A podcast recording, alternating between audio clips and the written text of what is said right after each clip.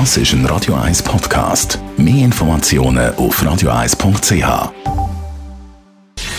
Gesundheit und Wissenschaft auf Radio 1. Unterstützt vom Kopfwehzentrum Irlande Zürich. www.kopfwww.ch eine neue Studie beleidigt Erfreuliches. Und zwar fahren wir Europäer anscheinend vorsichtiger und sind im Straßenverkehr höflicher geworden in den letzten Jahren. Mit einer kleinen Ausnahme von den Griechen und den Franzosen. Das ist das Ergebnis von einer Befragung von Autofahrern in zwölf verschiedenen Ländern.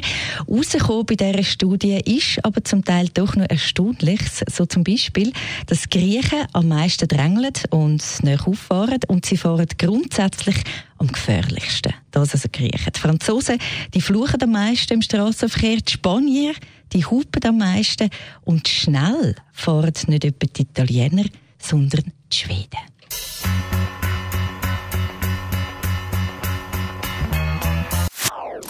Das ist ein Radio 1 Podcast. Mehr Informationen auf radio1.ch.